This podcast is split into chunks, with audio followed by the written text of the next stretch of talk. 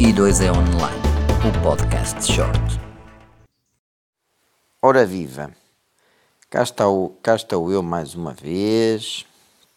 a gravar aqui um novo episódio do, no, do podcast I2D Online, o podcast short, e que hoje iria ser gravado junto à natureza à hora do almoço, mas como devem ter reparado, a ventania que estava hoje impediria de fazer uma gravação com qualidade. Bom, estou aqui sentado no sofá e hoje, já que falamos de poupança, vamos falar das opções onde podemos colocar aquele dinheiro que temos de lado, mas que não faz parte do fundo de emergência, que, como foi dito no último episódio, essa poupança deve estar sempre guardada em algo que nos permita ter alguma rentabilidade, mas naturalmente sempre disponível e não sujeita a variações de mercado. Como devem compreender, e sendo este podcast short, bom, o último episódio até foi extremamente longo para aquilo que supostamente seria, mas eu vinha na viagem até me entusiasmei, mas pronto, este prometo que será short, será falar muito sucintamente das opções que nós temos de investimento. Assim, aquelas mais eh, habituais. Sendo assim, todo aquele valor que nós possamos ter de lado, que não faz parte do fundo de emergência e que queremos colocá-lo a, eh, a, ter uma rentabilidade que nos permita eh, usufruir naturalmente daquilo que se chama o rendimento passivo deverá naturalmente ser aplicado em produtos financeiros ou em formas de investimento que não os comuns e habituais depósitos eh, à ordem, que, como toda a gente sabe, as taxas de juro são praticamente nulas ou irrisórias. Portanto, existem sempre outras opções, nomeadamente o mais conhecido é no mercado das ações. Nós podemos comprar ações através de uma corretora de várias empresas, as quais fazemos a chamada análise fundamental e quando decidimos que realmente é uma ação que nos interessa, que é uma empresa cujos princípios e os fundamentais fazem parte do grupo de empresas que nós decidimos nas quais vamos investir, então pronto, podemos adquirir ações dessa empresa. Temos também as opções das obrigações, que, como toda a gente sabe, são os chamados empréstimos obrigacionistas. Temos os fundos de investimento, muito vulgarmente conhecidos e também eh, apresentados pelas eh, instituições bancárias. Pronto, nós sabemos que as taxas e comissões destes fundos de investimento por vezes são eh, elevadas e é necessário ter uma grande rentabilidade para e também muito tempo de investimento para que o, o, o nosso investimento possa gerar aquele retorno pretendido. Temos as chamadas commodities ou as matérias-primas, os metais preciosos, temos os ETFs, que eu sou um grande eh, amante destes produtos financeiros, chamados cestos, cabazes, aquela envolvência toda de podermos comprar uma parte, ainda que ínfima, de todo o mercado americano, de todo o mercado mundial ou de todo o mercado energético e através de uma participação investimos nas empresas, nas chamadas holdings que fazem parte desses ETFs, os Exchange Traded Funds. Mais tarde irei dedicar um episódio só a este, a, a esta opção de investimento que eu, muito sinceramente, adoro. Adoro e acho que isto,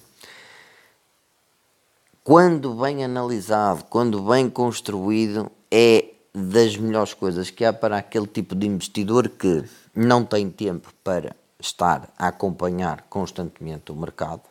não quer ter aquele trabalho de poder escolher as ações, analisar as empresas e com isto consegue ter uma rentabilidade até considerável e que muitas vezes está dentro da média daquilo que é a rentabilidade do mercado. Temos depois também o chamado Forex, que é a, compra e venda de moedas estrangeiras, Foreign Exchange, abreviado para Forex, e depois temos o imobiliário. Aqui, como toda a gente sabe, existem várias opções de investimento. Nós podemos adquirir o imóvel em si, podemos comprar uma participação num fundo imobiliário e depois podemos ter aquelas opções que são as chamadas eh, opções de não sujar as mãos. Por exemplo, eu posso comprar um chamado Real Estate Investment Trust, os chamados REITs, que são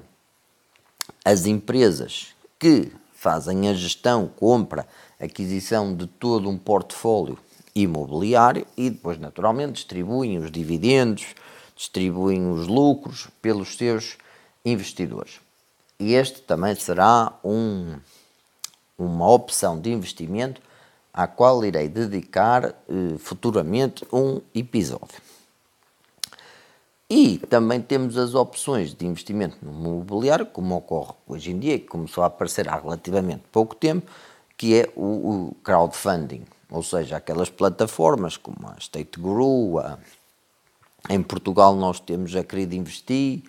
temos também a, a Housers, a CrowdState, pronto, uma série de Profits, eh, a Inrento, que é uma, uma plataforma que foi lançada há relativamente pouco tempo e agora até está a fazer um, um chamado uh, merging com a uh, EvoState, em que nós aplicamos um determinado valor, imagina, 50 euros, 100 euros, 500 euros ou 1000 euros num determinado projeto imobiliário.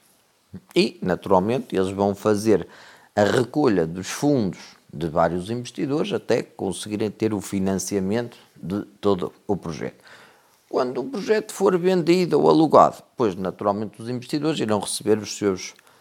eh, valores investidos e a sua rentabilidade, os seus juros, em função da sua percentagem no investimento. Também futuramente irei falar sobre isto. E por fim, temos aqueles, aquelas formas de investimento um bocadinho mais complexas do ponto de vista da segurança, nomeadamente as criptomoedas e também o chamado peer-to-peer -peer lending, que é aquela indústria, no caso peer-to-peer, -peer, aquela indústria de empréstimo, ou seja, uma determinada plataforma recolhe fundos dos investidores e vai, esses investidores emprestam dinheiro a empresas, a pessoas particulares, a projetos que depois podem ter a tal rentabilidade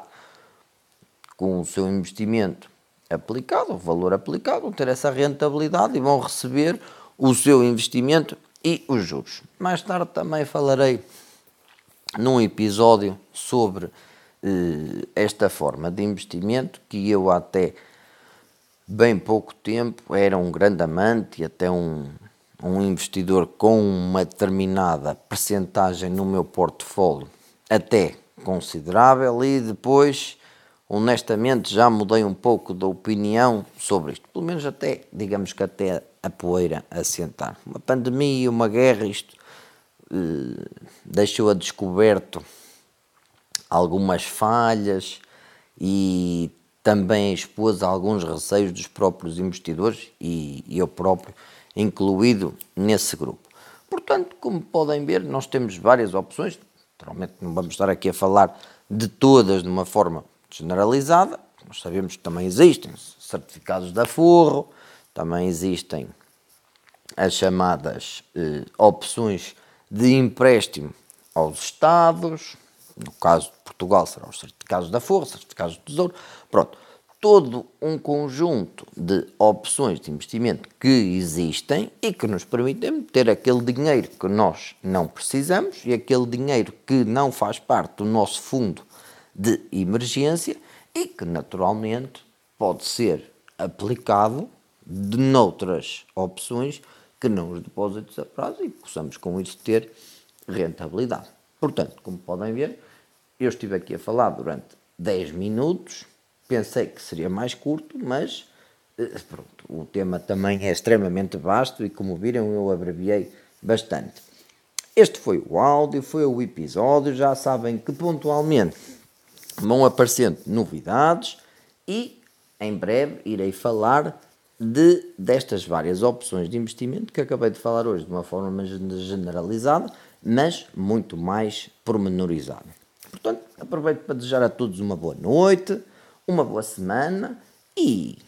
espero que ouçam o próximo episódio porque será muito interessante. Garanto-vos, está bem? Adeus, uma boa noite a todos. E2 é Online, o podcast short.